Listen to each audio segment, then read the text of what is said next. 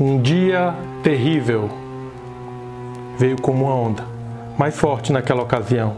Daquela vez, foi logo que o dia clareou.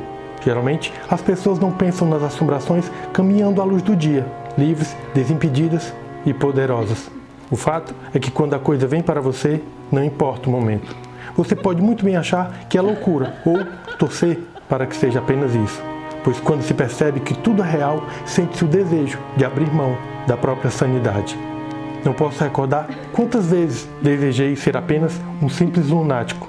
Essas visões surgiram logo na minha infância e só foram piorando ao longo do tempo. Tentei de tudo, de terapia a remédios pesados, de cultos pentecostais inflamados a gurus espirituais. Balancei-me entre ciência e o misticismo. Nunca encontrei solução definitiva. Aprendi, no entanto, a não cair sobressaltado quando as visões se multiplicam e invadem a luz do dia. Ainda assim, é difícil, pois os horrores desse mundo revelado parecem não ter limites, algumas vezes para o benefício, em outros, o puro mal, como num clichê de um filme, um joguete na mão de entidades e espíritos baixos. E nunca encontrei maiores razões nem explicações reveladoras. Creio sinceramente que o outro lado é tão destituído de respostas como o nosso mundo. E a coisa agora se tornava terrível, quando começavam a aparecer durante o dia, era sinal do pior e de perseguições prolongadas. Apesar da minha experiência, era difícil conter meu espanto. Eles foram surgindo no meu quarto ainda pela manhã. Eu, deitado na minha cama, olhava e via rostos hostis pelos cantos. Ouvia passos pesados de alguém que não podia ser visto, risos e sussurros tenebrosos. O véu, que já era tênue para mim, se descortinava ainda mais. Pequenos deuses, duendes, almas de assassinos e entidades ainda mais obscuras e perversas se manifestavam. Não sabia o que queriam de mim. Raramente eles revelavam.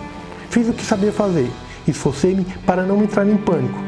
Levantei, passei por entre as silhuetas das bestas de chifre que ameaçavam escurecer o dia. Fui até o banheiro e suportei o barulho ensurdecedor de portas batendo pela casa. Ignorei o sangue que saiu da torneira. Eu já tinha visto isso antes, o mesmo logo se tornaria água novamente. Eu só precisava saber a razão daquelas perturbações e agir de acordo. Porque minha conexão com aquele mundo estava mais ampliada naquele momento.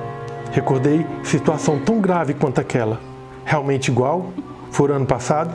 Talvez? Talvez? Sim.